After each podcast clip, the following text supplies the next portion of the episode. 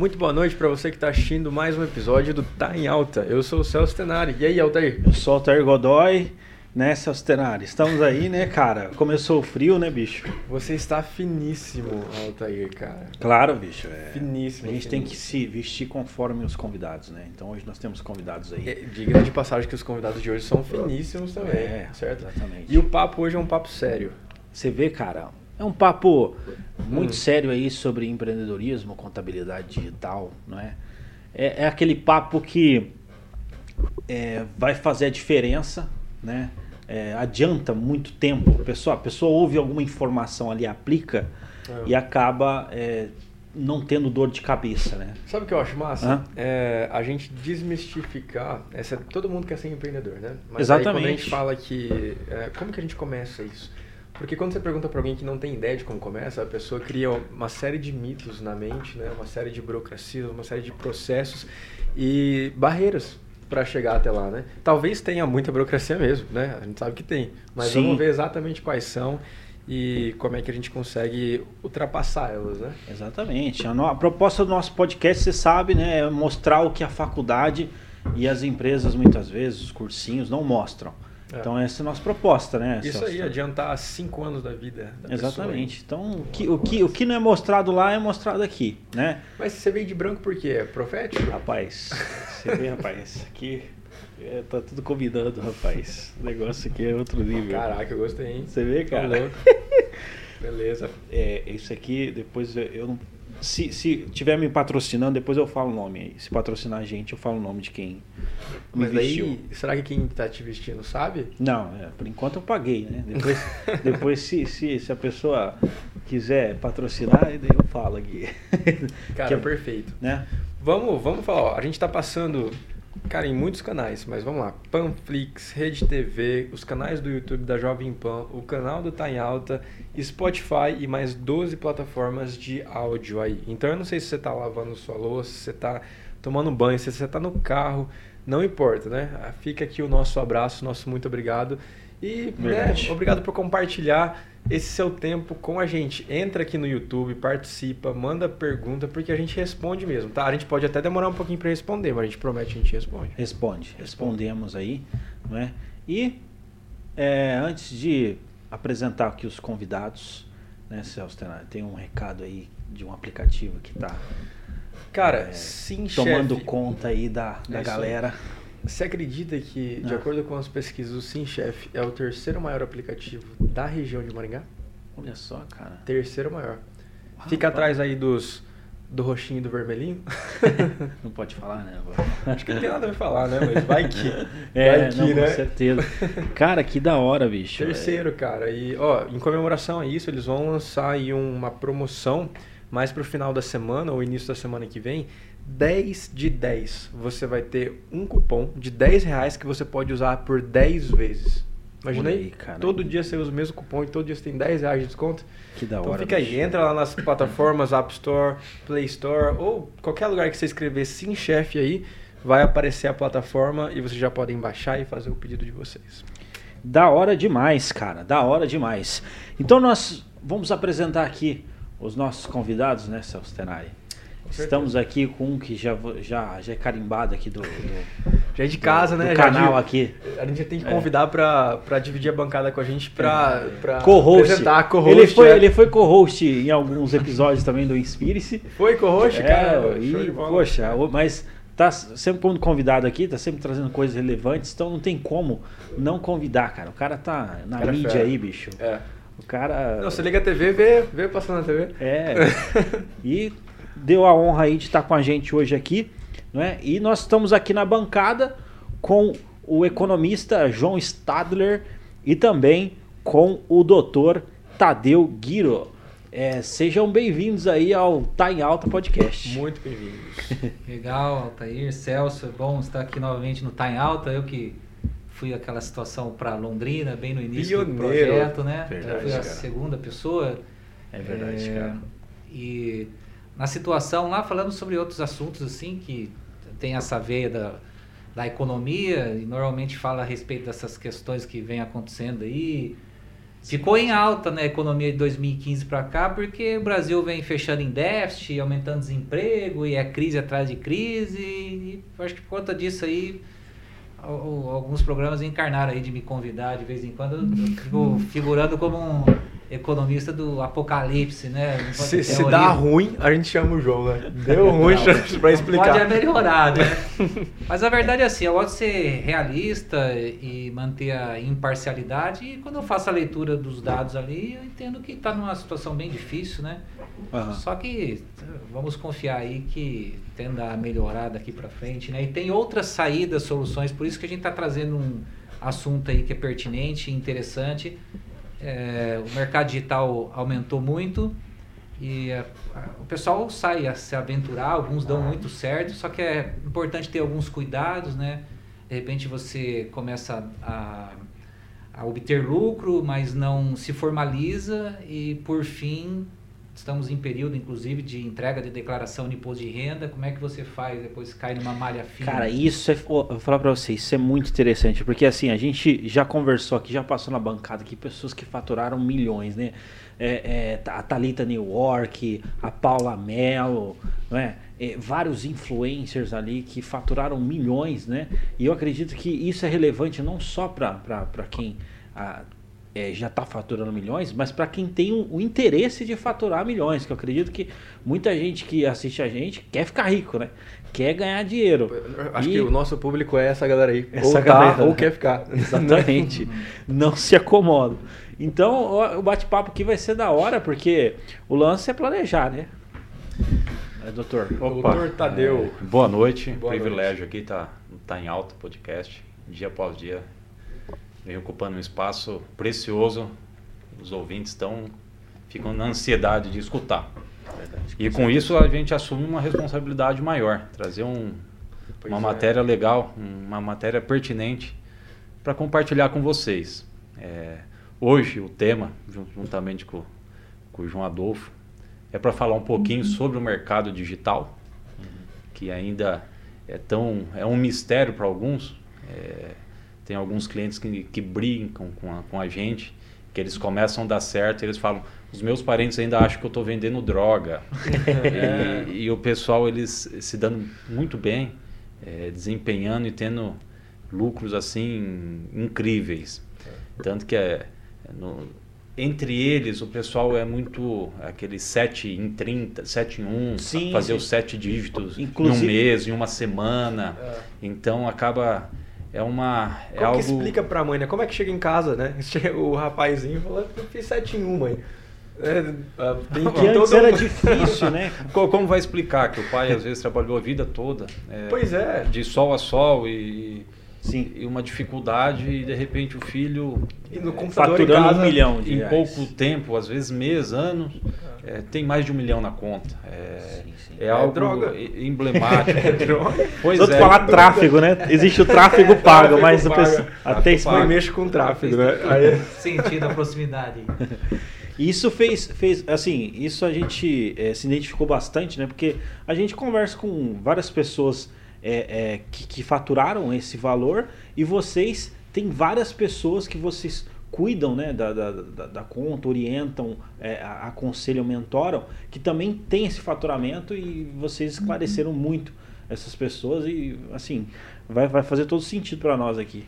Sim, sim. Na nossa carteira de cliente a gente atende de certa forma amplamente no, no mercado digital. É, ah. Que até no mercado digital ocorre muita diversidade. O pessoal, ah, alguns faturam vendendo e-book, alguns infoprodutos, Uhum, As, alguns trabalham com dropshipping. É... Uh. Então, dropshipping é um tema bacana, porque a gente vê, vê, hoje as pessoas falando sobre dropshipping, alguns falam, ah, dropshipping morreu. Ah, quem se estabeleceu no mercado há cinco anos atrás até conseguiu pegar uma parcela do mercado. Mas eu, eu que, como é que tá esse mercado aí? Ainda dá para fazer dinheiro nisso aí? Olha, o que a gente acompanha, o João pode confirmar hum. isso com, com bastante clareza é que a todo momento, é, da mesma forma que você vê uma loja de rua, abre um salão de cabeleireiro e fecha, e de repente abre um novo e se torna destaque. Uhum. Então, isso também acontece com o mercado digital. O mercado digital, tal como um negócio de rua, seja um escritório de advocacia, ele pode abrir e fechar.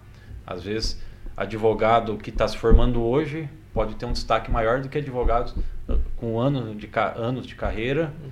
Então, isso, é, falar que o dropship morreu, eu vejo que para alguns com certeza. É, é, quem que tentou e não conseguiu, talvez, né? A pessoa tentou para justificar a própria queda.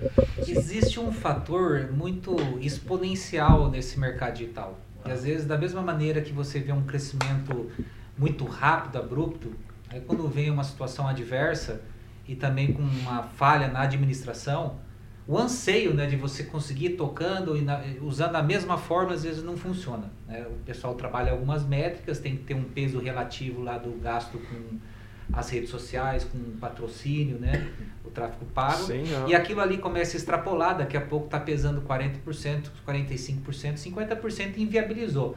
Então a gente teve um, uma experiência da qual participamos, o Tadeu está aí para confirmar, a gente viu a coisa crescer saindo do zero praticamente, 150 mil, 300, 600, 900, 1 milhão e 200, 1 milhão e 600 de faturamento mensal, uhum. vendendo, é, não sei se está correto, não, não, queria usar esse termo, mas vamos supor cacareco, assim, né? coisas que Sim. parece aqueles produtos, Sim. igual eu estava falando com a Maísa antes de vir para cá, que, tem vendido aí, mas que você tem visto? Ah, tem até luz que ilumina a patente. Né? Umas coisas assim inusitadas, inovadoras. É, é, e a gente viu um, um cliente que atendemos alguns anos atrás com um único produto praticamente e ele teve todo esse incremento de venda sequencial para depois, na sequência, também vir a dificuldade. E o dólar, naquele momento, interferiu. E, na verdade, a gente viu, depois, em período de pandemia, aí, o dólar sair de 4, 4,20 e ir para 5,85. Então, obviamente, não só o drop sentiu o efeito, porque você paga Facebook em dólar, uhum. Instagram em dólar, Exato. e o fornecedor teu na China também. Então, é tudo tá dolarizado. Sim. Aí, o que, que acontece? É, até quem trabalha com importação, esse tipo de assessoria, eu tenho um amigo meu, que o Rodrigo, que Giraldelli tem o China Gate lá, ele sempre postava alguma coisa, mas acabou o fim da importação, é, não, não tem mais viabilidade. Agora, pensa nesse momento inverso, que o dólar hoje fechou em 4,65. Então não é uma oportunidade, pô, uhum. cair um real e vinte reais, de repente abre um, novamente uma janela aí de, de possibilidades para estar tá atuando, né? Então tem essa correlação. Mas, é, uma, enfim. é uma possibilidade, né? O, o dólar tava cinco e pouco, né? Pois é, de 5,85 você vê ele cair para 4,65, não sei se isso também se mantém, porque está uma é, volatilidade muito alta, né? Só que se existe um momento para acreditar em atuar nesse setor do dropship, eu acho que é agora. Talvez seja. Sim. E cara, uma vez eu vi o João, o João colocou um, um, um stories que eu achei engraçado. É, que, que tá lá o coelhinho coelhinho com um ovo. Ah, e aí tá duas galinhas, né? E falou assim: É, nem nem botou o ovo. Daí a outra galinha falou assim: É, mas é bom de marketing. É bom de marketing, né? A propaganda é a alma do negócio, sempre foi. Propaganda. O, dro o drop, a pessoa não precisa ter produto, né? Dropshipping, né? Ela tem que ter o uso dos gatilhos mentais. Aí, ó. É inacreditável como eles faziam uso de é, traqueamento e às vezes colocava: Ó, esse anúncio vai ter tal preço, esse vai ter tal preço. Daí usa de conceitos básicos, que não é só desse ramo. A elasticidade preço da demanda. Será que se eu baixar o preço eu consigo uma quantidade maior que justifica a margem que me traz? Já depois usando outras métricas aqui do mercado digital, né? por exemplo, a, a, o retorno sobre o investimento. O investimento é, é, o, é o custo do, do fornecedor, mas também do tráfego pago. Então tem algumas análises que são feitas específicas, mas que partem do fundamento da, da economia, né? É, oferta e demanda e principalmente a elasticidade de preço. Então eles faziam um anúncio um pouco mais barato, o outro mediano e tal, e via qual que dava uma maior conversão. Ah. E, e, fora outras artimanhas né, inúmeras que o pessoal se aprofunda, às vezes até trocando a cor. Uma tinha um fundo azul, outro vermelho, e o fato daquela que teve mais é, conversão daquela cor, eles impulsionavam mais, né? Então colocava, é, apostava mais a questão do tráfego pago nessa e desconsiderava as outras. E por várias faixas de é, questão do, do Pix que usa lá, o o pixel, perdão, Aham. é, colocar a faixa etária, localidade, a- é, assuntos e interesses em comum, todo tipo de. Não é a minha área, mas a gente que acompanha isso vivenciamos bastante aí o pessoal utilizando. Eu acho que o pessoal tá com dúvida sobre o que é o dropshipping. Deixa eu tentar desmistificar da forma mais básica que tem, né? Você vai em um site específico e tá vendendo essa caneta aqui por 3 reais, certo? Eu pego esse mesmo produto, esse anúncio, vou em outro site, posto esse produto por 5 reais, vendo ele lá. Pego as informações de compra e compro do outro rapazinho lá do primeiro site que está vendendo a 2, certo? Essa, essa eu acredito que é a essência. Aqui no Brasil, o pessoal faz muito dropshipping com AliExpress, que daí vem da China. Né? Mas só que, por exemplo, em países europeus, o pessoal tira na cara dura do eBay e posta na Amazon entendeu? De um para o outro. Só que faz exatamente o que o João estava explicando.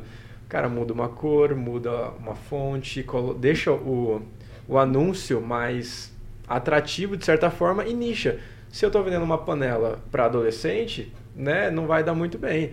Mas se eu pego essa mesma panela, posto em outro site e nicho ela para donas de casa, quem sabe? E, ó, e também tem ganho de escala, que é outro, outro ponto fundamental da economia, essa convencional, porque nós vimos também, o Tadeu tá pe- me confirmar aí, é, esse cliente nosso, o primeiro do, do mercado digital, ele chegou a trazer, numa mentoria que ele fez, um fornecedor da China, lembra? Com um- uma tradutora. Então ele conseguia, por conta do volume, um preço que ficava mais em conta do que é, você fosse direto no AliExpress. Uau! Né? Então, não simplesmente duplicar um anúncio, Certo. houve esse ganho de escala também. Obviamente que Ele foi direto na. foi direto na fonte, foram lá, Poxa. viajaram, trouxeram o cara pra cá, então É. veio o cidadão a circular aqui em Maringá, direto da China, com uma tradutora ali, participando de um evento que a gente até a- ajudou, auxiliou ali na, em alguns módulos, né, Tadeu? Rapaz, que- Bom, mas vamos lá. Eu acredito que muito gente tem dúvida o que é o dropshipping essência. Aham. É, o primeiro, a primeira questão que a gente tem que pegar é o dropship ele não é um comércio puramente. A pessoa não está comprando e revendendo. Não tem produto. A pessoa ela está intermediando um negócio. Então, Isso é a beleza, né? Exato. Essa tá. Aí tá. E também surgiu a primeira beleza para a questão tributária, para a questão jurídica, questão contábil. Certo. Como legalizar? Como contabilizar? É certo? Muitas pessoas entravam em contato. Eu posso ser preso? Parece sou errado, não sou? Parece. Parece você pegar de um lugar, postar em outro, ou de, do fornecedor direto e você não tem o produto, ele não passa por você. Né? Parece que você está fazendo alguma coisa errada. Não tenho inscrição estadual para poder. Primeiro que eu não dou entrada, eu não tenho estoque, vai faturar como? Mas- É, exatamente. Aonde tá, da onde vem esse produto, né? Como é que eu tenho responsabilidade em cima dele? Porque se der ruim, qual que é a minha responsabilidade em cima disso, né? Então, aí que vem. Se a gente for pegar a nossa legislação, o Código de Defesa do Consum- Consumidor ele deixa claro que o revendedor ele é responsável por toda. Se você vendeu, você tem a obrigação de entregar entregar o produto no estado que foi comprado. Sério? Mas assim, novo. se der, se der um. Vamos supor, a pessoa está vendendo ali um negócio, deu um BO na- no, no produto que é de fábrica, então ela que vai ter que é, é, arcar com. Vai ter que responder isso- em relação a isso. A pessoa do dropshipping, sim. É, Ah. Porque, embora ela só está fazendo a intermediação, Certo. mas ela, na cadeia do consumo, conforme o Código de Defesa do Consumidor nosso, ele é responsável. Aí que vem o detalhe. Porque se eh, o pessoal costuma vender produtos com baixo valor de mercado, valor, é assim, produtos interessantes, Sim. só que produtos com valores baixos. Então, ah, apresentou um problema aqui, o frete para você despachar para a China e voltar é muito menor. E se a gente for pegar a legislação e a obrigação da China, ela não é igual ao do Brasil. Então, é, o por isso que o dropshipping ele se tornou atraente, porque daí vocês até podem pontuar, falar, bom, mas se está no Ali, é, por que, que eu olho aqui e compro lá? Se a gente for ver essa visão de garantia, responsabilidade, é um bom negócio, sim, comprar de quem trabalha com essas lojas, trabalha nesse ramo. Porque existe uma loja existe um CPF, existe um CNPJ aqui no Brasil que ele se tornou responsável por esse produto chegar até na casa do cliente com a qualidade perfeita. E mais, quando se compra produto com catálogo, no caso pela internet, ainda tem o direito do arrependimento.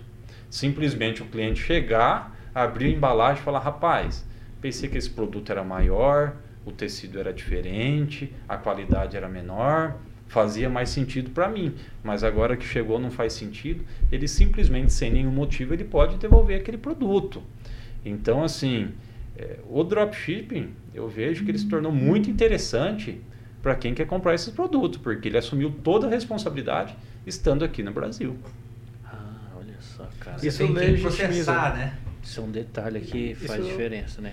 Mas e se for um rapazinho de 14 anos que está lá na casa da mãe? Aí complica, né? É, porque, veja, eu conheço, eu conheço assim, a gente tá né, imerso nesse mundo digital, tem gente de 15 anos, 16 anos, né? Eu fiz dropshipping com 16. 16 anos. Com 16. O, o, o, ah, e para mim era o negócio do momento. Eu falei, nossa, mas se eu posso ter o meu próprio site e listar aqui, eu, eu vendia, fazer dropshipping de produtos de criança. Então era bem uh, appealing, né? Chamava muita atenção das pessoas.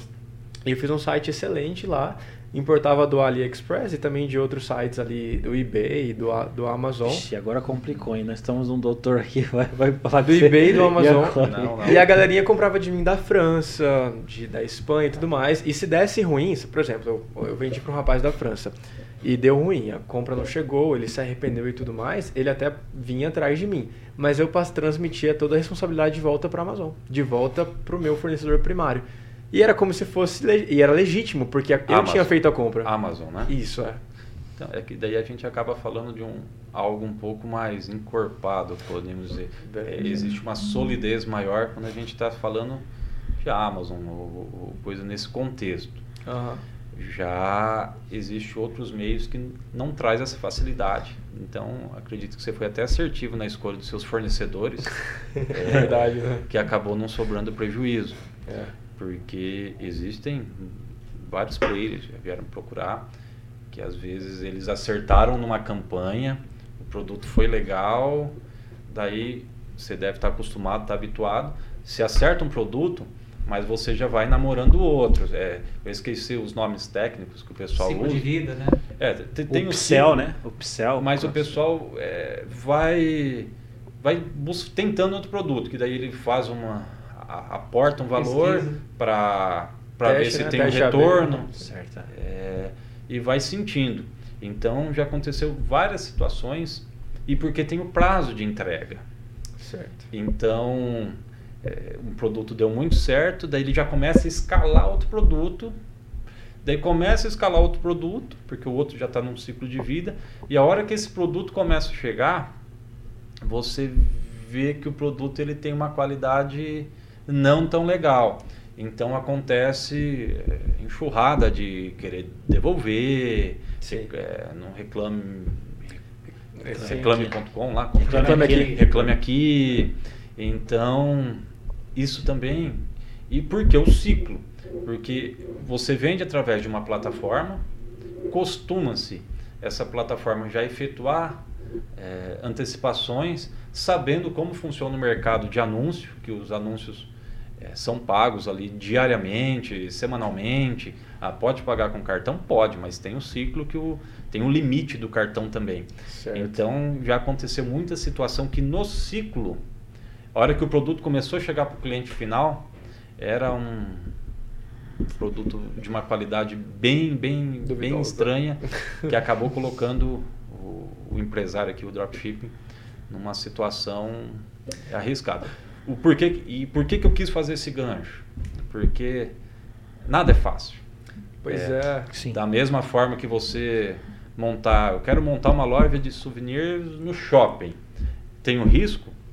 Um dropship também, embora ele não trabalhe com estoque, ele não tem alguns custos que ele pode trabalhar de casa, não precisa alocar uma, um, um local comercial.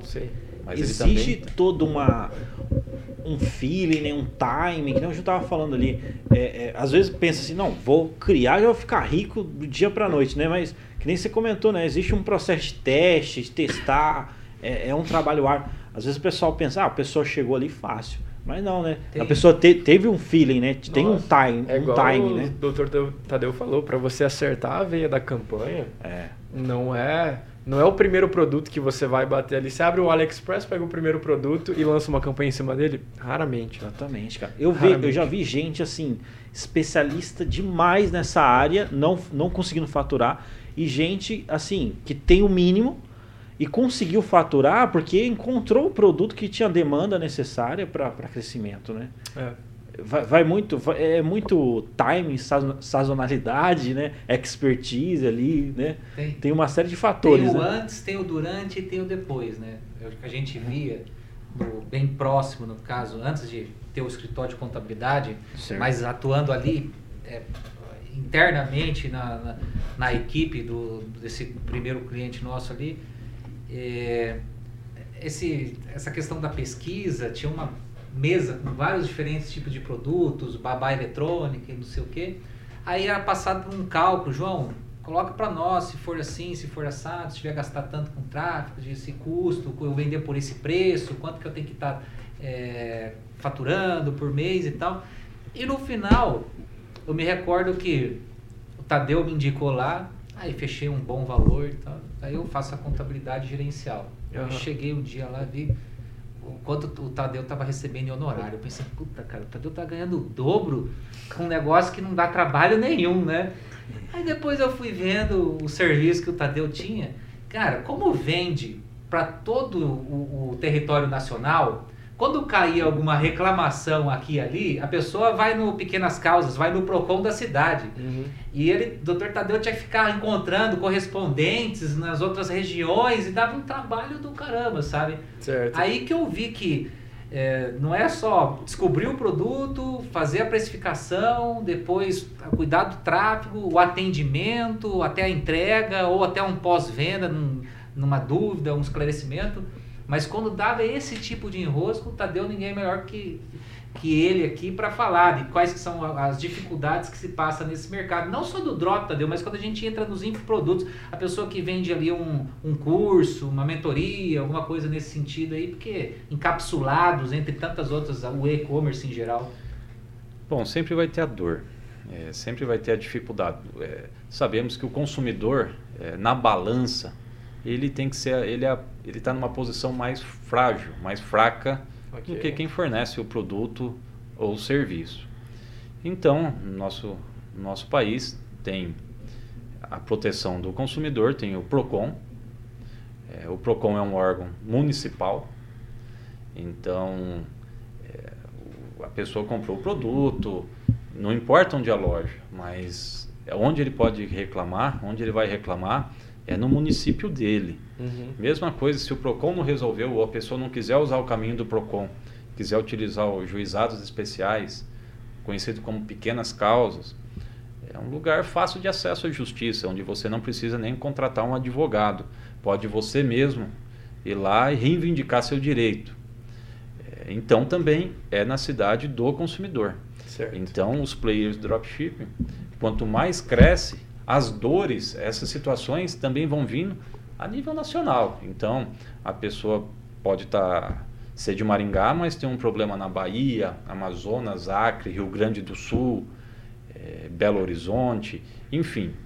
É a globalização. É, hoje em dia, fronteira, cliente já não está mais do seu lado. Uhum. Pegando nosso escritório como base, Hoje a nossa carteira de cliente, temos clientes em todos os estados é, brasileiros.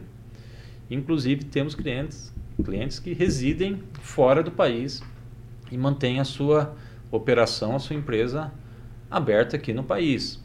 É, o pessoal gosta de brincar, muitos buscam um chamado nômade digital, onde a pessoa diz, é, é consegue valoriza talvez uma qualidade de vida, poder viajar, poder aproveitar as belezas aí do mundo afora e ele consegue operacionalizar a empresa aonde ele está. Mas a empresa ela tem que ter uma sede fixa, não, não consegue ir viajando com ele. É o pessoal que está na praia e fala que quer aprender a ganhar dinheiro na praia. É, assim, é, arracha aqui pra Usar cima, como né? propaganda. A gente teve em Alphaville semana passada, né, Tadeu? Faz a segunda-feira. Os caras estão E voando. o que tem de cliente que está indo lá, é, ou é Alphaville, ou Camboriú, ou vai lá para Florianópolis. Florianópolis. Eu sei de amigo que pegou uma mansão lá para morar com toda a família. Então é justamente isso. E nós podemos atender em determinado aspecto. Às vezes o cara cai num condomínio fechado e tem regras lá que impedem de você ter a abertura eh, da empresa, né? Ou o plano diretor do município não permite. Por isso que, inclusive, além da contabilidade, um serviço que é muito recorrente, numa boa parte dos clientes, esses das, da prestação de serviço, é quase que um co-work. Mas, na verdade, só serve como endereço. É o domicílio fiscal, né, Tadeu? Uma coisa que au- aumentou muito. A gente não tinha essa expectativa, mas é, houveram é, muitas contratações, e não só do, da contabilidade, pacote contábil jurídico, mas quando também envolve a, o, o domicílio fiscal. Eu, cara, eu, eu até fazer uma pergunta, fazendo para deixar ali objetivo para quem for assistir depois, de repente vira um corte isso daqui, né? E assim, o que que um influencer, uma pessoa que faturou é, é, milhares de reais ou milhões de reais, precisa ficar atento nessa parte de contabilidade digital, né? Que, quais são os pontos ali que é importante ele ficar atento? Bom, Ó, eu vou colocar da seguinte maneira: se o cara faz algo errado, é um criminoso, ele mexe com tráfico de drogas mesmo, ou armas, coisas nesse sentido, ele começa a ter um enriquecimento ilícito, porque ele não tem daí também como comprovar fiscalmente, ele não emite nota fiscal.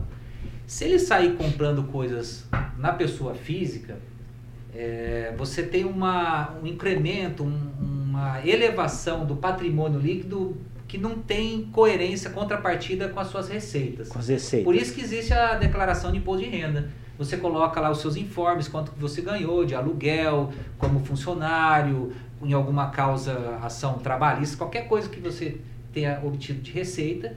Obviamente, a Receita Federal vai estipular mais ou menos um gasto, porque ninguém vive de vento, tudo que você recebe, uns 70% normalmente a pessoa ganha. Então, se eu ganhei 100 mil, provavelmente me sobrou 30, e entre os ativos e passivos, que é uma, meu patrimônio líquido, de um ano para o outro, ele não pode ter um incremento que varie muito desses, fora desses 30 mil reais. Certo. Então, se ela não eh, se formaliza, não tem como emitir essa nota fiscal, gerar o balanço, o DRE, principalmente, onde você vai ter a, a, a oferição do lucro para fazer uma parte dela, a participação para a pessoa física e você fazer eh, a, a justificativa das suas receitas na declaração de imposto de renda. Por isso que é muito importante. Eu vou usar um exemplo aqui. É, tem uma ideia que se coloca nesse mercado que é como faturar um milhão. Ah, eu consigo vender algum imóvel de um milhão de reais. Estou faturando. Não vai me sobrar tudo isso. Porque Beleza. daí de 6% cai para 5%, divide entre as imobiliárias e dá 12.500 no final das contas. Aham. Mas, se eu vender 100 itens por 10 mil reais, motinha scooter que eu é, comprei para revender, importei, já dá o mesmo um milhão. Mas se eu vender mil cursos no mercado digital por mil reais, eu faturo um milhão. Aham. E teve um cliente nosso que em 50 minutos faturou 6 milhões de reais. Uau. Né? Se ele não justifica, ele começa a comprar Camaro, Lamborghini, não sei o quê. Como e que ele tem que justificar? É, Pra justificar, justificar como que ele justifica? né? É, então, não tem como justificar. Por isso que ele tem que fazer a abertura da empresa Ah. e daí emitir nota fiscal. Existem ferramentas que você. É, como que eu vou fazer mil nota fiscal? Ferramentas que você contrata, que já faz a nota fiscal em escala. Ah. Né? E, e por isso que é da, da importância aí em relação a você pejotizar, você ter o seu CNPJ. Ah, Só, só complementando o que, o que o João falou, muitos clientes vêm e nos perguntam, falam, cara, já rodei tanto, já faturei 500 mil, 1 milhão no CPF, posso ser preso? Como que eu faço para regularizar? É, o fato de, por si só, de ter faturado no CPF, ele não está totalmente errado. Porém, se ele for querer re- fazer a regularização na íntegra, o custo disso é muito alto, porque a tributação na pessoa física praticamente vai inviabilizar o negócio, Ok. principalmente porque se pagou tráfego, tudo. Se você for pagar o imposto com base na pessoa física, embora existam algumas atividades que seriam totalmente é, não, limitadas, não podendo na pessoa física, mas mesmo que a pessoa foi lá, faturou, como o João falou, ele não está trabalhando com um produto ilícito. Uhum, a gente não está aqui falando, é, conseguimos justificar o faturamento de um venda de, de droga, não. É, a gente está trabalhando. A gente está com... trabalhando um produto lícito. Lícito ele faturou, com ética e tudo mais. Exato. Uhum. Ah, explodiu. A pessoa quer ver primeiro o dinheiro no banco e depois se fala depois eu vejo isso. E chega a hora de ver isso. Uhum. Então assim, cada tipo de produto é uma empresa diferente. É, se a pessoa é um influencer, ele está fazendo uma prestação de serviço. Uhum. A prestação de serviço, ela tem a tributação dela e mesmo depend, vai, oscila de KNAI para KNAI para a gente, se a empresa tiver no Simples Nacional, para fazer o cálculo da, da tributação. Só fazendo um gancho, é, a questão do dropshipping, uh, anteriormente, é, muitos vinham assim desesperados. É, ou talvez procurava ali o advogado local, o contador local, que não tinha uma, uma, uma habilidade, uma, uma performance voltada para esse mercado digital, falava, cara, não posso faturar, porque não tem legislação, não, não é regulamentado o dropshipping, então eu estou errado. Falei, opa, alto lá, não, não é bem assim. Uhum. Porque se a gente for pegar a nossa legislação tributária, ela é muito dinâmica. Diariamente é feito novas leis, novos decretos, portarias em gerais, em, em geral. Então, diariamente tem coisas novas. Só que daí vem a pergunta é, chave. Não é porque algo não é regulamentado que ele é proibido. Sempre eu gosto de fazer, já fiz algumas apresentações, mentoria. Legal isso daí. Que eu falo, é, a nossa legislação, ela, ela precisa ser um, atualizada, modernizar um pouco. Tem, a gente tem muita lei. É, lei é que não falta no Brasil. Se todas fossem uhum. feitas, a gente estaria num, num, país de primeiro mundo. Só que se a gente pegar é, nosso código tributário, que é da década de 60, ele já traz que, na ausência de uma legislação específica, ele apresenta métodos que a gente pode operar, seja analogia, entre outros.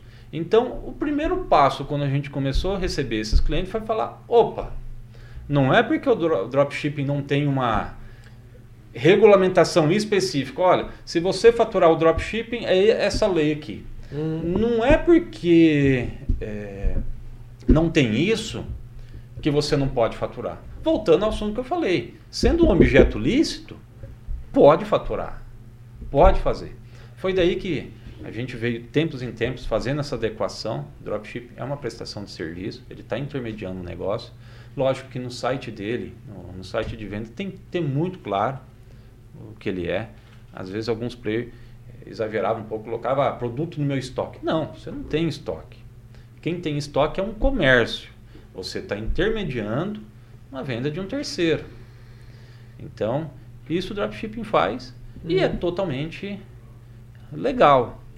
Tanto que agora está é, tá uma pressão para uma tributação maior desse tipo de, de produto. Está uma, uma pressão é, econômica, bancada empresária, está batendo em cima. Só que se a gente for pegar, é, até na americanas.com, vai ter.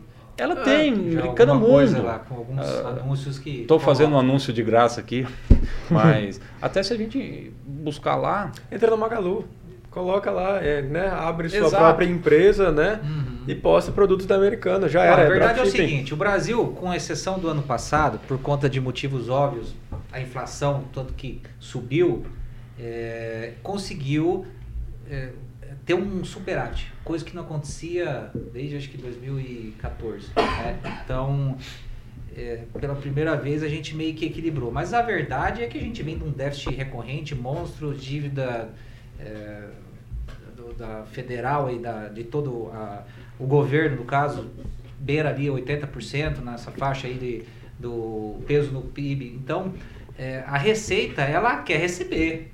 Uhum. Né? Ela não, é preferível você estar tá lá se justificando, se explicando, faturando e fazendo o recolhimento e pagamento dos seus impostos para evitar dor de cabeça, do que alguém que não está fazendo nada. Porque eu e o Tadeu temos uma longa jornada. E em uma das empresas lá atrás, de 17 anos que a gente era financeiro indústria, uma vez houve uma autuação por conta de movimentação né, em contas bancárias. O que, que ocorre?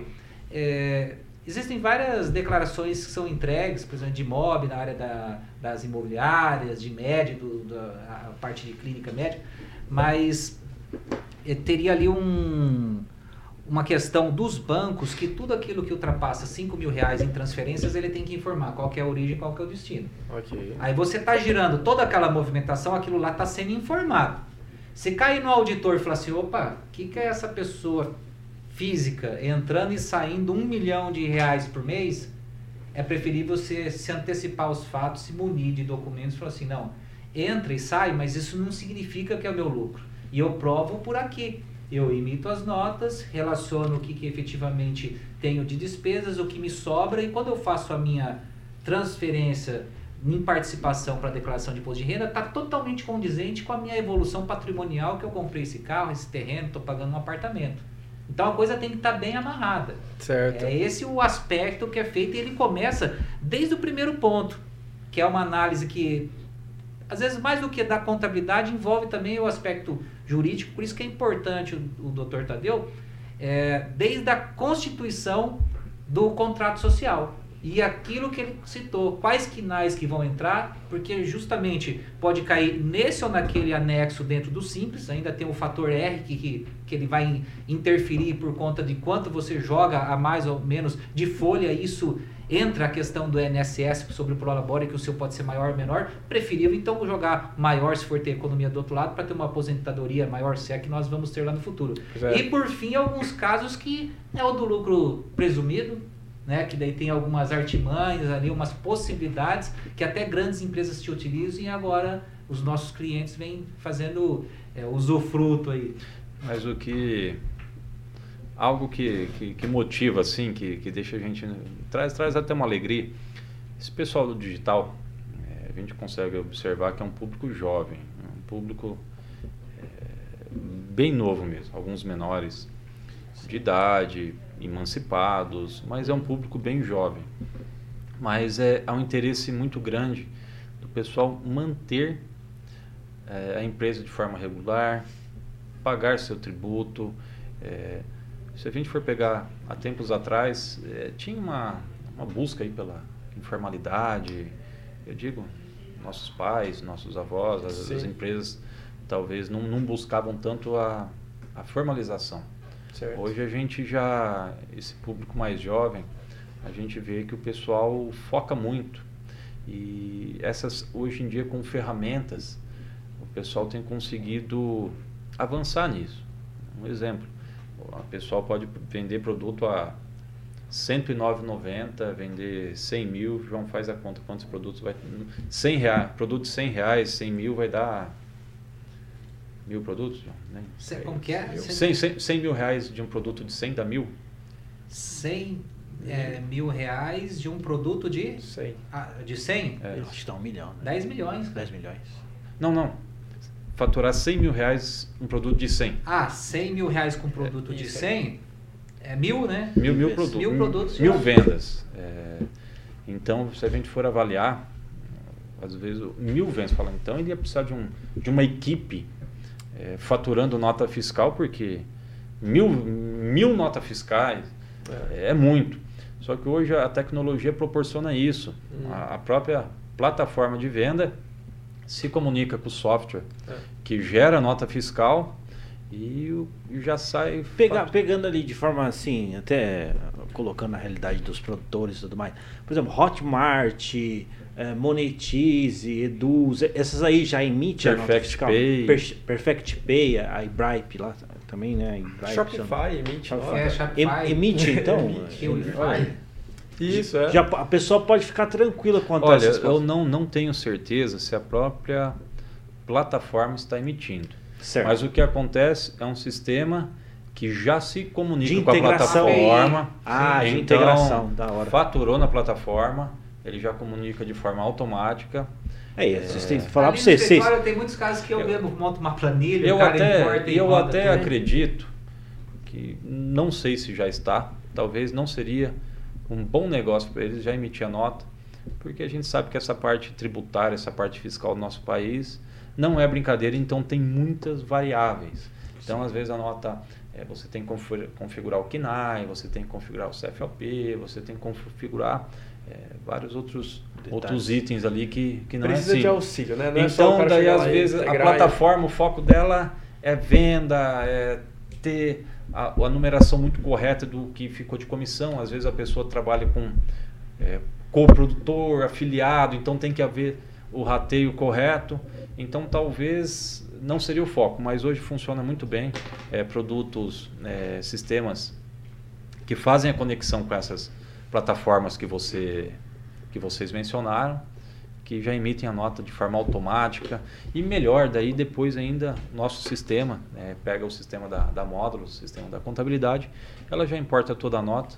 O empresário, o player aí, não precisa nem nem ficar gerando XML, ficar se preocupando Hoje em dia a tecnologia está indo bem interessante nesse aspecto. Mas esses detalhes aí de ah, uma configuração mal feita e o desconhecimento, né? De repente cai no, no escritório aqui uns casos que, pô, o cara tava pagando 30 mil, não sei quantos mil reais e que na verdade não precisava ter recolhido tudo aqui, era 20, do valor, a economia que se proporciona em alguns casos é um negócio espantoso e a pessoa estava pagando aquilo porque foi orientado por um, por um outro profissional.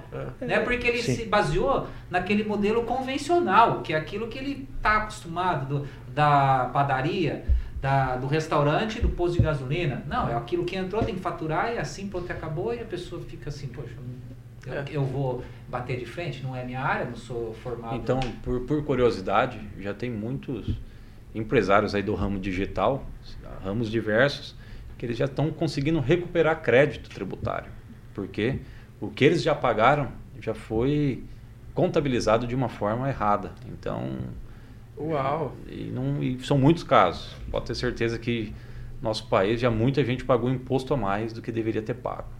Olha aí, ao cara. menos tem não. essa brecha, né? Brecha não no, Na verdade no não é brecha. É, é a possibilidade foi, administrativa mesmo consegue. Foi feito de forma equivocada, sem conhecimento e fazendo o pessoal pagar mais imposto que deveria. Por isso eu vou falar pra você, por isso que a informação, bicho, é, tem, olha só, às vezes você já gastou aí, teve um prejuízo danado pagando imposto que não deveria. Né? Às vezes você entra em contato com um especialista, esclarece tudo isso aí, né? A informação é, desbloqueia, né? Liberta a pessoa e, pô, economiza mais, né?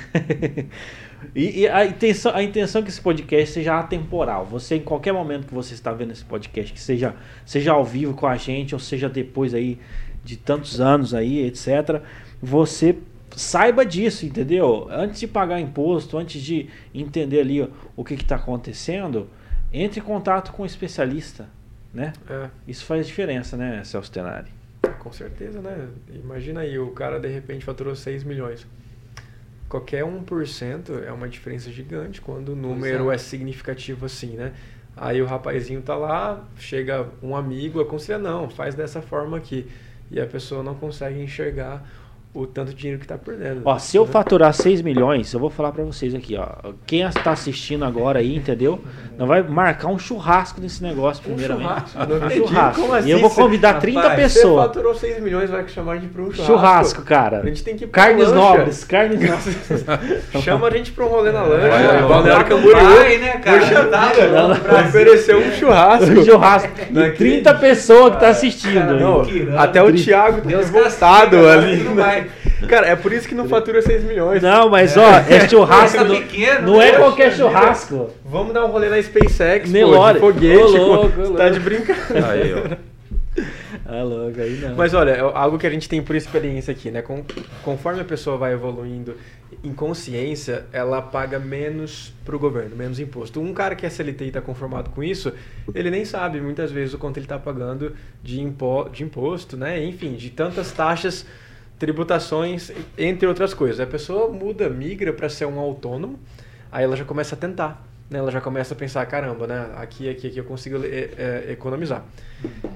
Aí ela vira um empresário, né, onde a gente, a gente tem a mania de falar, né, que ah, quem é empresário, quem é rico, só rouba dinheiro e tal, não sei o que lá, não sei o que lá. Mas na verdade são pessoas que conseguiram de uma, de, de uma forma lícita pagar menos dinheiro para o governo, né? Porque quando você está faturando aí 100 mil por mês, 200, 1 milhão, 2, 3, enfim, a conta que seja, você não quer pagar nenhum por cento. Você quer receber de volta, né? E tudo isso parte da inteligência financeira. Valeu, Samuel. É, o mercado é digital, mas não adianta achar que é só gestão de tráfego, não, porque tem que ter gestão financeira é. e nisso aí envolve a questão é. contábil, porque vai impactar na tua gestão tributária. Né? Tá tudo um pouco amarrado. Claro, a gente vem aqui e usa uns exemplos extremos até, né? O rapaz tem 13 anos de idade e já faturou 10 milhões e tá, o negócio tá Mãe, fácil, comprei né? uma casa para você. Mas não é assim, a gente vê muitos também que tentam e, né, olha, tá difícil e tal, né?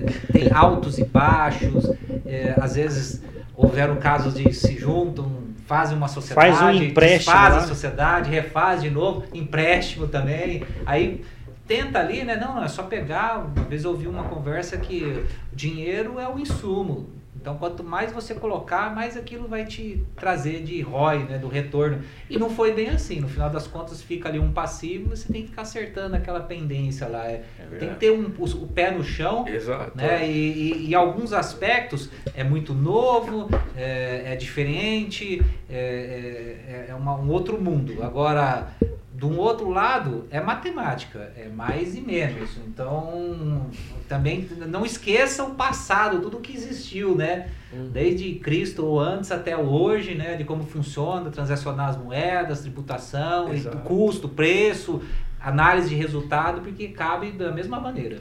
Os princípios que regem o dinheiro continuam os mesmos. É. Desde a época da Babilônia até hoje, nada mudou, né? A gente tá um pouquinho mais é, chato, talvez, um pouquinho tem um- umas continhas a mais, mas o princípio parte do mesmo. Naquela época, as caravanas pagavam imposto, certo? Né? Daí a César, que é de César, é famosíssimo. Isso é verdade. Isso é verdade. E, e esses dias eu, eu ouvi uma metáfora falando dessa questão de ser empreendedor, ele falou, é, a gente tem que fazer uma, um paralelo com o corpo humano. Às vezes a pessoa pretende viver por muito tempo, então ela cuida bem da saúde, sempre fazendo check-up, só come alimentação saudável, não ingere álcool, tabaco, tudo. Só que a pessoa só gosta de andar correndo de carro sem cinto. Então, é, não adianta a pessoa ela, ela focar numa área só da vida dela e deixar outra área descoberta. É a mesma coisa o empreendedor. Não adianta é, gerir uma empresa, menor que for, conforme ela vai, vai tomando corpo, você tem que cuidar, ter cautela de todas as áreas. Seja da área comercial, seja a área do produto, seja a área contábil, seja a área jurídica, seja a área financeira. Então, dificilmente, se você focar em um só, em uma só área da sua empresa, ou focar em várias e deixar uma muito descoberta, é, dificilmente vai ter um sucesso pleno. Ou depois vai ter que voltar assim, para reconstruir aquilo lá. Nós, como indivíduos também, não pode ser o pato. Tem aquele ditado que diz: o, pato quer ser tudo, quer mergulhar, voar e nadar e não faz nada muito bem ao mesmo tempo. Então, a gente sabe que em algumas coisas a gente tem mais aptidão, outras não. E eu uso aqui como exemplo sempre.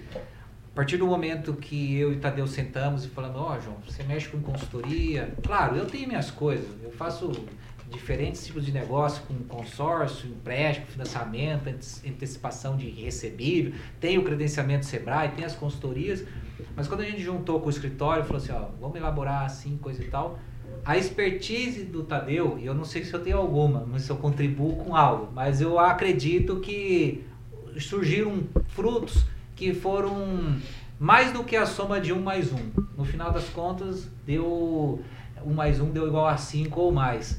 Então, se você tem um negócio e tá lá do teu computador, vendendo pela internet e tal, é importante, se não você formar sociedades, mas ter essas parcerias de, de valor e confiança. Né? Não, Não é, puxando a, a sardinha pro, pro lado aqui e tal, mas enfim, cada um vai ter ali o, o teu meio, né? Aquele, aquelas pessoas que você acredita, confia e tudo mais. E eu acho que é com tudo, até conosco aqui, né? Se estão voltando ou participando, é porque existe Sim. essa cumplicidade e tal. Então, é, tá querendo empreender? Ponto importantíssimo. Por quê? Aí eu vou falar um pouco de economia aqui. Uhum. O que, que aconteceu com o nosso país? Sim. De dois anos para cá, o rendimento médio do brasileiro caiu de 2.720 para 2.510. Tá. Então, nominalmente, perdemos 8%. Em dois anos. Em dois anos. E a inflação, vamos pegar o IGPM, tá. que é tá. aquilo que mede aluguel, mas também produtos do agronegócio. Então, aquilo que a dona de casa sente ali com, com o milho, com, com o arroz, Aham, com a carne. Certo. Em dois anos, deu 23,14, depois 17,8, 45%. Então, se de um lado perdi 8 e do outro lado aumentou 45, ficou complicado. Ficou. E a verdade é o seguinte, a gente tem que buscar inovar, diversificar e tudo mais. Eu vejo que o mercado digital é uma saída, uhum. né? Foi para nós, por exemplo, com a abrangência que deu, vocês estão com 140 clientes na contabilidade, mas era tudo aqui de Maringá, quem que são? Não, é do Brasil todo. Mas como é que consegue ter essa essa capilaridade, essa expansão, né? Porque permite, né? Então, se você deu a oportunidade de alguma coisa que você saiba, que você conheça, me lembra uma história. Eu já contei isso em outras situações, mas um amigo meu que é bem parecida com essa do mil vezes mil dá um milhão. Ah, o cara só sabia fazer sample, DJ, poxa, e não vai trabalhar, não se formar em alguma coisa, aquele emprego convencional, virar servidor público. Pois foi lá, lançou um curso por mil reais de como fazer música, ser DJ, curso de ser DJ. Vendeu mil cursos, faturou o primeiro um milhão. Aí, e depois, com esse valor, saiu empreendendo no mercado digital, fazendo dropship, etc e tal. Então, é, faça uma reflexão em relação, tipo, não, o que, que eu vou vender?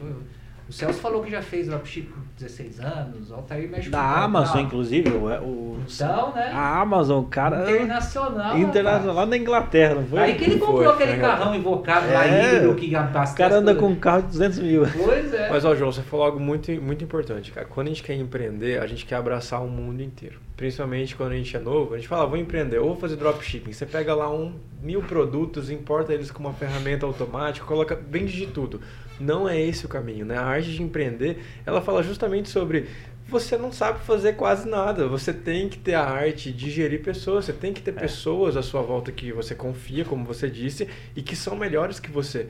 Imagina se eu tivesse cuidado da contabilidade da minha empresa, nossa, já era para mim. Eu não tava, eu não tava indo para frente. Ou se eu tivesse cuidado do comercial específico, enfim, estou usando um exemplo aqui, mas é um exemplo geral. Não tem como você ir para frente sozinho. Ninguém tem mão, braço, perna suficiente para fazer isso. Então, essa consciência, para quem está em casa, para quem, sei lá, está começando a empreender, tem que ser muito viva, certo? Você não vai conseguir é. É, ser o seu advogado. Imagina, você está levando um processo. Não, eu vou advogar por mim mesmo. Mas como? Com que expertise? Como é que você chegou até aí, né? Mas até os próprios advogados têm uma frase que advogado que advoga em causa própria não tem advogado. Olha aí. Olha. Então... Não, falou tudo agora. Você vê. Realmente não tem cara... como ir pra frente dessa forma. Não, e eu vou falar pra você, cara, eu gosto desse papo, porque é o que, velho? A gente tá batendo um papo e, e você vê, né? Tipo assim, é, antigamente a gente batia um papo muito de salário, né? Salário e tudo mais. Não sei se você Pegou? Eu, eu sou muito do. Eu não tava antigamente, não. Não, mas eu sou um cara. Eu sou um cara. eu sou um cara, bicho. Eu vim. Eu vim da vila, bicho. Minha conversa com meus pais é tudo salário. Nossa, você vai ganhar quanto de salário e tudo mais. Estabilidade. É, estabilidade. Não tinha essa coisa. Vamos supor, você faz um produto de mil, vende mil. Caraca, deu um milhão, bicho, né? É. Ó, você vê. Ah, mas matemática é uma ali, pensa... é uma realidade muito atual, Altair. Imagina a galera que empreendeu no YouTube e conseguiu ter um valor significativo. Há cinco anos atrás, quando era mais ou menos mato ali no YouTube, dez anos atrás, né? Como Sim. é que a pessoa justificava isso? É muito difícil mesmo. Você chega. Sim. Você fala, ó, oh, mãe, tô fazendo 10 mil por mês. Vou sair do meu emprego ali de garçom, quando tá iniciando a vida, né? Tô, tô fazendo isso, isso, aquilo, vou sair disso, vou ficar. Nossa, era muito difícil, né? A gente inclusive recebeu um convidado aqui que passou por isso, claramente. Os pais não aceitavam, não rejeitavam o dinheiro do, da, do, do menino, né? Falava não. Isso aí, né? E a gente tem cada vez mais exemplos disso no Vale do Silício, pessoas que Tem um rapaz, uh, um menino, acho que ele tinha 14 anos, ele inventou um joguinho, não sei se vocês sabem, aquele que você coloca na testa e para cima e para baixo, enfim, é um joguinho. Você coloca, a pessoa adivinha quem que você é e você fala ah, sim, sim, ou não. Nesse sentido. Ele foi um inventor desse jogo, tinha 14 anos, eh, eles eram mexicanos, moravam nos Estados Unidos sem documentação faturou milhões e milhões e milhões e milhões com a venda desse jogo para o Facebook. O menino saiu da escola porque o Facebook ofereceu um emprego para ele com 14 anos. Uhum. Ele não se formou em nada, só é um só é um, né, é um rapaz super significativo hoje no ramo do Facebook. E mudou a história da família inteira dele com 14 anos, né? Coisas que eu acho que antigamente era muito difícil de acontecer. Um, um despontamento assim, uma pessoa que se destacasse a esse nível com tal idade, né? Era muito difícil o acesso. Hoje em dia, graças a Deus, a gente está com o mercado digital aí, que eu acho que é o, o assunto principal de hoje, que permite, te permite sonhar, te permite fazer o que, né, atingir níveis na vida que, que é mais difícil. O que mudou, eu, aos meus olhos, é a questão da informação. Hoje você tem informação muito fácil. Da mesma forma que um celular, um computador busca informação errada, mas se a pessoa ela tem foco, determinação, objetivo, ela consegue ali buscar a informação certa e consegue, acredito que foi o seu caso, é, tão jovem aí fazendo drop, como você operou, você deve ter pesquisado, buscado informação. Sim. Então você, embora mais fácil, só que você fez muito diferente do que os demais, né? Porque enquanto os demais só estavam ali é, na curtição ali usando o computador ou celular para um, um, objetivo específico, você conseguiu utilizar, pegar essa informação que estava disponível. Então hoje eu vejo que a diferença lá de trás é a facilidade da informação. Então a pessoa que tem uma, um foco, é, uma ambição ali um pouco diferente, ficou mais fácil buscar esse objetivo. Às vezes a gente se depara com os clientes, né, Tadeu? Aí vai almoçar, o cara começa a falar umas línguas, fala até o que, que esse cara tá falando? Será que eu tô tão parado no tempo não tô conseguindo acompanhar, rapaz? Tá muito moderno, né? É difícil para nós, eu que já tô nos 40, né? Então. Mas não dá pra ficar para trás, não. Enquanto e é nova, cabeça, né? Sim. Novos, é, nova economia, né? É, então. É no... Isso faz parte, né? A gente teve um programa que falou sobre, só sobre nova economia, né? Hum. E, cara, e eu vou falar para você, tem muitas oportunidades na mesa aí, né? Então, acredito que. E no, aqui nesse podcast a gente costuma dizer o que, que a faculdade não fala. Né? Então, o pessoal que vem aqui, eu acredito que tem muito insight, né? Se eu tô tendo insight, bicho, esse cara que você fala aqui, que parece o Roberto Carlos, não parece o Roberto Carlos. parece o Roberto Carlos. Mas é. O, o pessoal pode. Muitos já falam, eu, eu vejo que é totalmente errado. Antes aqui em Maringá, quando a gente queria comprar uma um produto aí diferente. Na minha época de criança era nas lojinhas que ficavam ali dentro da rodoviária. Você lembra, João? Lembro disso demais. Você lembra? Hoje, Sim. eu acho que depois que fechou a rodoviária, tem as lojas ali. Tinha a rodoviária velha, não é? Exatamente. Aqui, ali na, onde é o estacionamento hoje. Isso. Tinha, Meu tinha Deus. as lojinhas. Você queria comprar um, um carrinho de controle diferente. Uma coisinha, era ali que se encontrava. E a gente pode fazer que o, que o Drop ou esses produtos, ele te oferece comprar esses produtinhos que você quer comprar, mas onde você vai achar? Exato. Ah. É, não, souvenir, não alguma consegue coisa assim. achar assim. Hoje é mais e, difícil, só né? Que, física na só que o que eu digo, antes, daí aquela loja era o dono, talvez a esposa ajudava e tinha um funcionário a mais e, e trabalhava pra caramba ali no geral. Agora, se falar hoje está gerando menos emprego, eu acho que é o contrário, cara. Porque o pessoal trabalha de casa, mas começa a crescer, o pessoal já tem que contratar gente para ficar no suporte, no cal. Isso, uhum. ele está gerando a entrega. A entrega ela é individualizada. É, tem que uma pessoa ou coloca na moto, ou na van, no carro, ele para na porta da sua casa e ele vai te entregar o produto aí. Antes de entregar, teve um companheiro lá que fez a seleção, é, fez a. É, pegou, empacotou, uhum. embalou. Então, eu vejo também que algumas ideias que falar, ah, esse mercado está tirando emprego. Pelo contrário, eu acho que está gerando uma cadeia de trabalho ainda maior. Ainda maior. O que, que você também, me diz sobre isso, João? Eu também Olha, acho. O, a questão problemática do Brasil, de certa forma, é que a gente desindustrializou.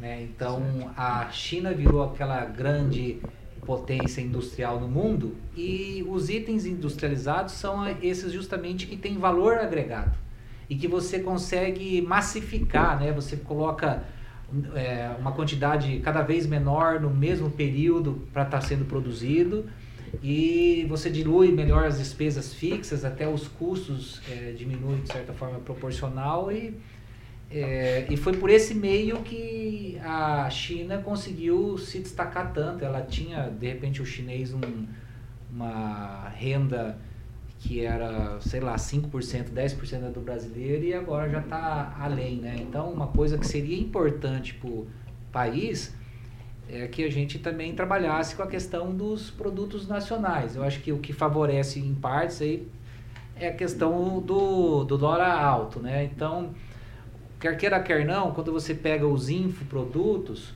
isso daí não é, é um ganho para a economia, é, às vezes até maior do que quando seriam os produtos que vêm de fora. Então tem um, um, um bom leque ali do, de clientes que a gente vê e eles procuram atender em demandas que não são novas mas são reformatações. Então, por exemplo, quando alguém vem e fala um programa de reconstru reconstrução capilar, resolver problema de queda de cabelo e tal, aí vem com um aspecto é, nutricional, né, um balanceamento na, na tua alimentação. Tem outras coisas aqui de perder peso, um novo método, ou virilidade, sedução, arte, tem várias coisas que a gente se depara ali. E eu vou falar para você, de forma exclusiva, vocês que trabalham aí com, com produtos aí e tudo mais, o pessoal fatura milhões aí, quais que dá mais dinheiro aí? Aí eu até fiz uma anotação por último, assim, é, aprenda a vender pela internet. Aprenda o cara tá vendendo na internet um curso que te ensina a vender pela internet. Exato. Né? E quer queira, quer não, ele tá fazendo todo esse sucesso porque ele tá vendendo então é, é, é, redundante, mas por incrível que pareça, esse é um dos que o pessoal mais vende. Mas Só agrega que eles valor. entregam uma proposta. É, agrega valor. Teve um né? que aprendeu a, vender fazendo dropship, o outro é trazendo algum tipo de produto específico da, da China. Da, da, da, dos Estados Unidos. Entendi. Né? Uhum. Então tem vários tipos. Ó, ontem mesmo, até mandei pro Fábio. Eu caí num anúncio, às vezes eu sou curioso e fico vendo lá. Aprenda a ganhar dinheiro assistindo vídeo de YouTube. Aí fiquei lá, não, aprenda, porque vai ser gratuito. Aí fiquei lá e não dava pra passar pra frente aquele vídeo. Tem que assistir inteiro. É, achei assim inteiro. Aí só no final ele falou assim: olha, é 12 vezes de 15 reais. Daí eu falei assim, cara, será que dá pra ganhar dinheiro assistindo vídeo no YouTube? Eu assisto de graça e pago a mensalidade. Por isso que de manhã, quando eu pego o celular, vejo lá o João mandando mensagem em grupo 3 horas da manhã. Não, isso é. Na verdade, Pagando 15 reais na hora. Comigo eu dormi à tarde, daí Você eu ainda não, pagou. Peguei, não peguei no sono e falei assim: ah, deixa eu adiantar alguma coisa. Tem um parceiro nosso que cuida de uma mineradora de criptomoeda. Até nisso eu e o Tadeu inventamos moda aí. E, e depois vocês têm que contar um pouco da história de vocês aqui. Eu acho que o pessoal também quer é curioso, curioso aí é. um pouco aí. Então, ó, o Tadeu foi o seguinte, né? Há 17 anos atrás eu caí lá numa indústria de confecção, arrumei um trabalho CLT por anúncio de jornal. Olha aí. Aí cheguei lá, o Tadeu já estava mais tempo, né? Eu não gosto que eu conte dessa história. ele, ele corrói um pouco anos. mais. Aí eu tava perdido, rapaz, não sabia o que fazer e tal, né? No sistema novo, não tinha aquela aptidão. Hoje qualquer sistema RP, a gente, quem viu um, viu todos, né? RP, só para esclarecer o que é RP? É, é aquele integrado que você faz todas as partes das etapas, desde a compra, matéria-prima, você convertendo em fichas técnicas ah, para formar custo, preço, fa faz o pedido, o faturamento, gerencia seus estoques e o financeiro quando você pagar receber, é o, ele é todo amarrado que parte é parte administrativa, operacional e produção. Perfeito, perfeito. Enfim, aí fizemos amizade lá e eu acabei indo para um outro negócio é, uma outra empresa próxima ali. E eu, o, o, me lembro, diz o Tadeu que eu falo assim para ele, né? Que ele, ele viu que eu tinha melhorado de salário e daí falou assim: é, o João, cara, como é que você conseguiu melhorar o seu salário? Daí ele fala que eu disse alguma coisa tipo: é porque eu, eu faço mais do que eu. Como é que é? Conta isso também. é melhor nas palavras dele, fica bonito. Não, 17 anos, né? Bom, fala a minha história, daí eu sim, vou chegar nesse momento. Você trabalhar jovem, com 16 anos, office boy, uhum. no escritório de contabilidade, trabalhei por três anos e numa empresa que, que era atendida eu consegui entrar nessa empresa e trabalhar por sete anos e depois mudar para uma outra. E nessa primeira empresa foi quando é, esse perfil que você falou, sempre um perfil de os pais, meu pai era metalúrgico, minha mãe do lar.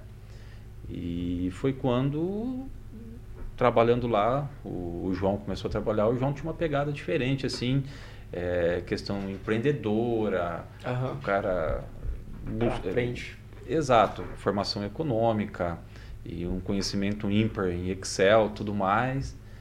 E eu falei, caramba, esse cara entende. Eu só naquele Excel conta mais e menos, e olha lá, e ele fazia uma conta que vinculava com outra e. Cara, quase as luzes da, da empresa ele conseguia acender pelo Excel lá. Ele falou, ô João, cara, o que, que você acha aí? Ele falou, ah, é que você está fazendo muito o que o pessoal te pede, você não faz o que você precisa fazer. Eu falei, cara Olha, frase coach. atual demais, cara. João Coach. Não, não João. Daí você sabe quando você vem assim, eu dou um soco e é, corto do meu laço de amizade. Eu, eu falei, não, rapaz, sabe que ele tem razão? E daí, de lá pra cá, é, a gente vem, vem desempenhando, me formei em Direito. Uhum. Sim depois de algum tempo que eu vim, vim exercer, exerci por muito tempo parte econômica também, que entrado como office boy, mas eu terminei ali nas indústrias que eu trabalhava como gerente financeiro. Então tinha pego contexto financeiro, comecei a fazer consultoria em empresas nessa questão financeira. É, a formação do direito já tinha acontecido e sempre tinha em mente que um dia utilizaria. Uhum. E veio alguns anos depois e montei o escritório hoje, graças a Deus, estou bem consolidado com a TAG Advogados aqui em Maringá, teve dando gente no Brasil inteiro. Uhum. Foi quando, recentemente, eu e o João sempre manteve contato, surgiu a oportunidade é, desse mercado digital, tinha essa lacuna, foi onde nós criamos, é, não é a TAG Advogados, é um, é um, é um novo escritório, que é a Módulos Empresarial, que daí é onde nós trabalhamos com essa questão contábil, econômica, econômica da empresa. Uhum. Mas, de certa forma, devo muito a esse chacoalhão é, do João lá quando tinha 22 anos. 17 20. anos atrás. Né? Regressão. Tá agora conta. é outra coisa. Eu não tinha nem nascido, eu não, não tinha, nem isso como explicar. Agora conta a sua, João. Ah, a minha, rapaz, eu, uma vez o Tadeu encontrou eu correndo no, no ponto de ônibus tocando guitarra e ele fica repetindo isso até hoje aí, esse fato. Mas, assim, meu pai era consultor é, econômico-financeiro por ter sido professor de economia e também é, era contabilista, fazia os balanços da universidade onde ele atuava lá, foi diretor financeiro também, né? Finanças e orçamento. E quando eu entrei lá na, nessa indústria, conheci o Tadeu, eu tinha muita vontade de colocar né, as coisas em prática e pegar né, o que, que seria esse trabalho do meu pai para sair da CLT e virar um profissional autônomo, Sim. que é um caminho, talvez não que todos devam seguir, mas a gente sabe que 65% estatisticamente são CLT. Depois você tem lá 30% que são autônomos. Depois você tem mais lá um X%, não vou fazer a conta para chegar no 100, mas uhum. vamos supor que só é, 5% se tornam efetivamente empreendedores, são empresários. Quer queira, quer não, eu fiz um degrau assim, né? Eu fui esse cara que como CLT passei por auxiliar, uhum. assistente, encarregado, fui gerente financeiro durante também cinco anos em indústria e depois passei para consultoria. E nisso fui atendendo diferentes ramos metal mecânica, moveleira, comunicação visual, dedetização, distribuição, peça acessória para veículo. E aí comecei a trabalhar com outros tipos de produtos e operações financeiras, antecipações, consórcio, financiamento e tal. E o Tadeu, ele a gente sempre manteve contato realmente.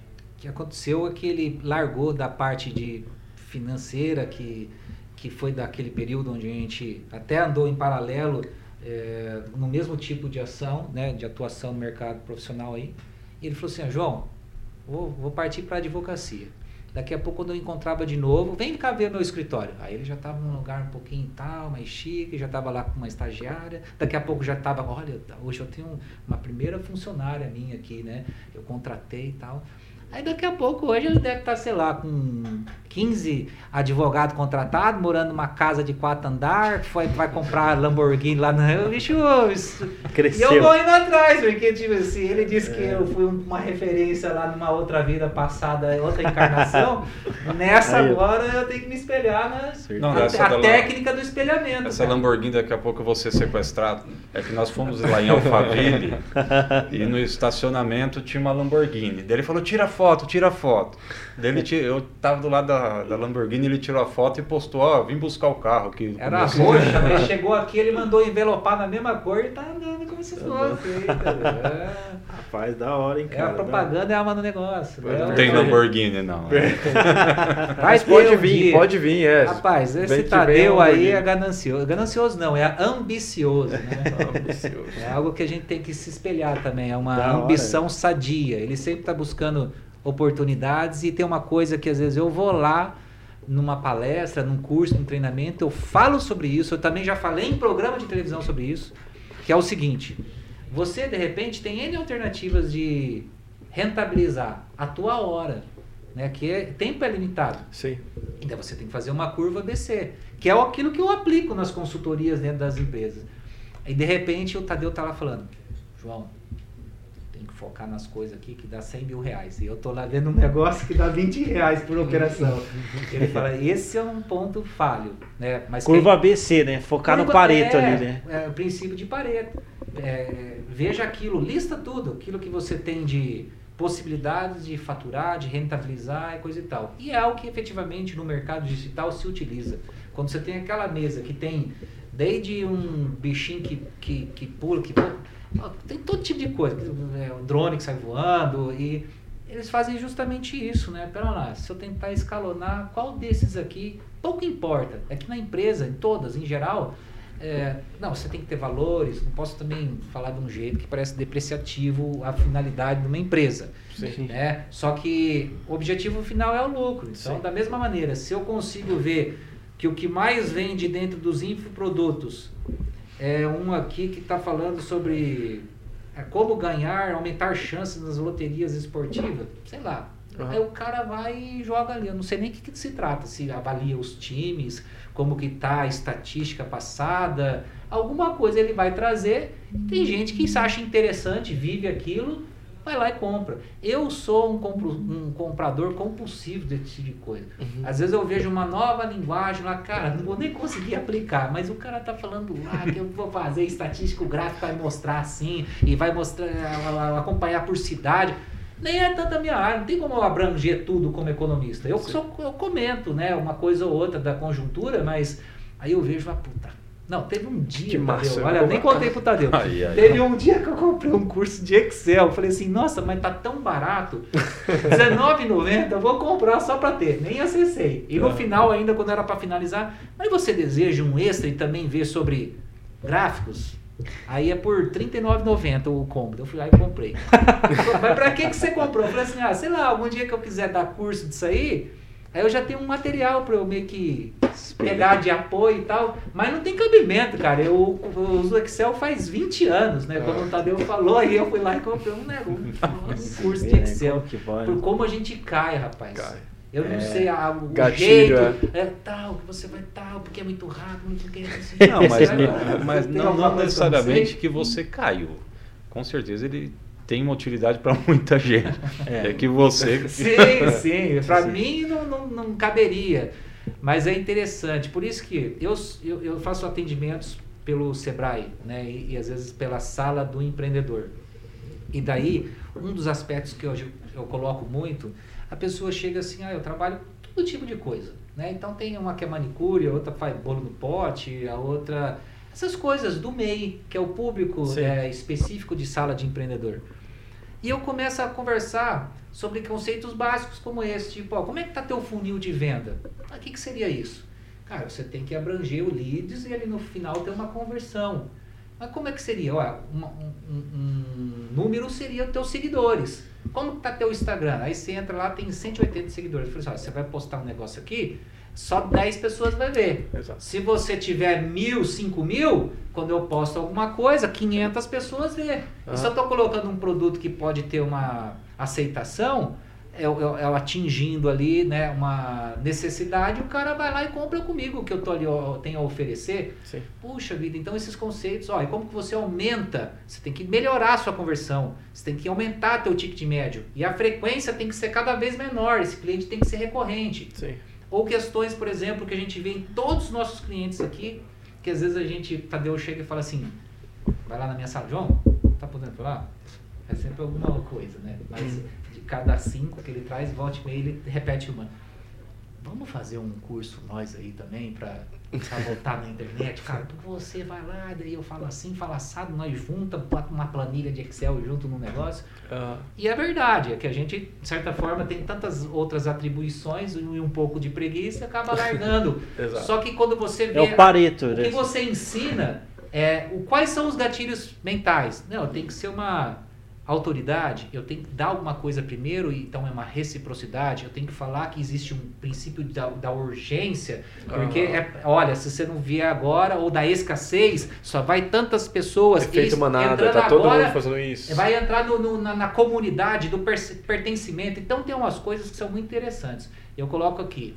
Você que quer ser empreendedor, tenha bem claro o que, que é o funil de venda, o que, que é os 4P do marketing. Não adianta nada, às vezes alguém posta no grupo, ah, vende celular. Tá bom, pago 300. Nossa, mas é um iPhone. Mas você não colocou nada, então aumenta para é. 500. Tem co- coisas básicas e às vezes a pessoa não se atenta.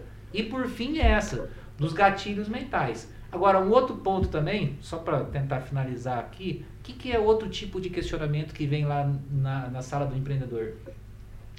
Eu sou um MEI, mas eu, não eu já estou comprando mais do que o MEI permite eu faturar. Ou eu estou querendo incorporar outras coisas no meu mix, porque eu sou uma arquiteta e eu quero colocar também mobília e tal. Como é que funciona para abrir uma empresa? E às vezes muita gente não sabe. Uhum. Primeira coisa, você passa ficha, e esse é o trabalho do contador, por isso que ele vai te cobrar mil reais, mil e duzentos, um salário mínimo mais ou menos. Sim.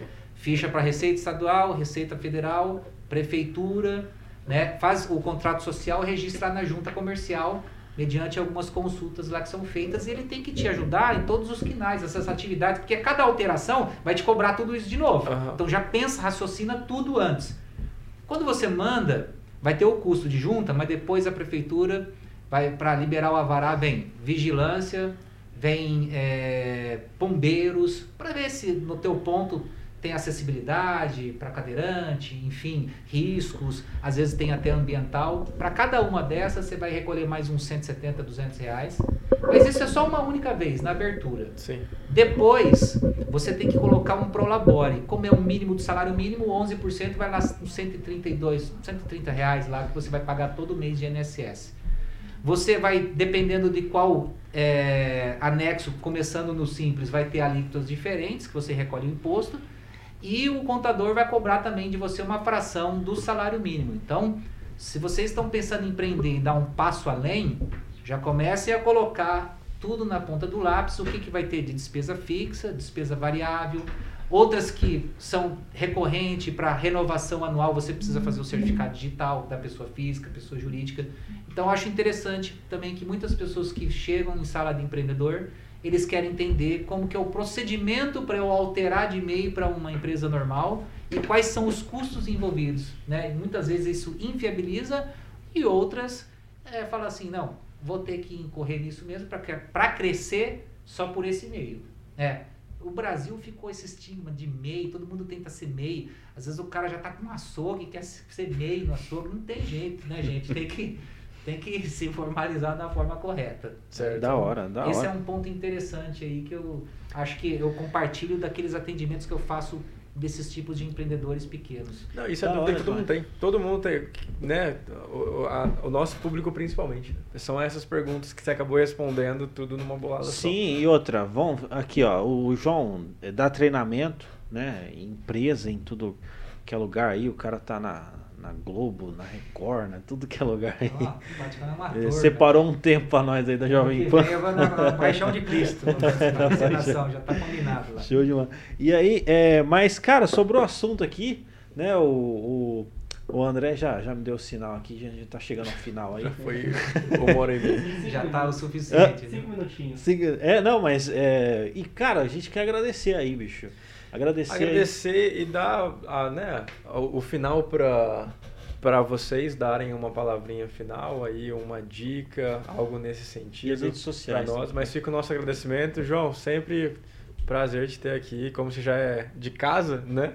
E agora, doutor Tadeu vai ser sempre convidado também para E a gente chamar aqui. como co-host. A gente tá comentando, né, que os convidados, tipo assim, vêm Ah, como tá com- convidado. projeto aí um dia que quiser vir como co-host, tipo assim, a gente coloca um, um convidado pra também é, conversar com o convidado. Participar. É, Entendi. é. Fica, fica Bom, é, eu que agradeço a oportunidade, esse bate-papo muito bom sobre empreendedorismo, sobre direito, sobre a questão contábil.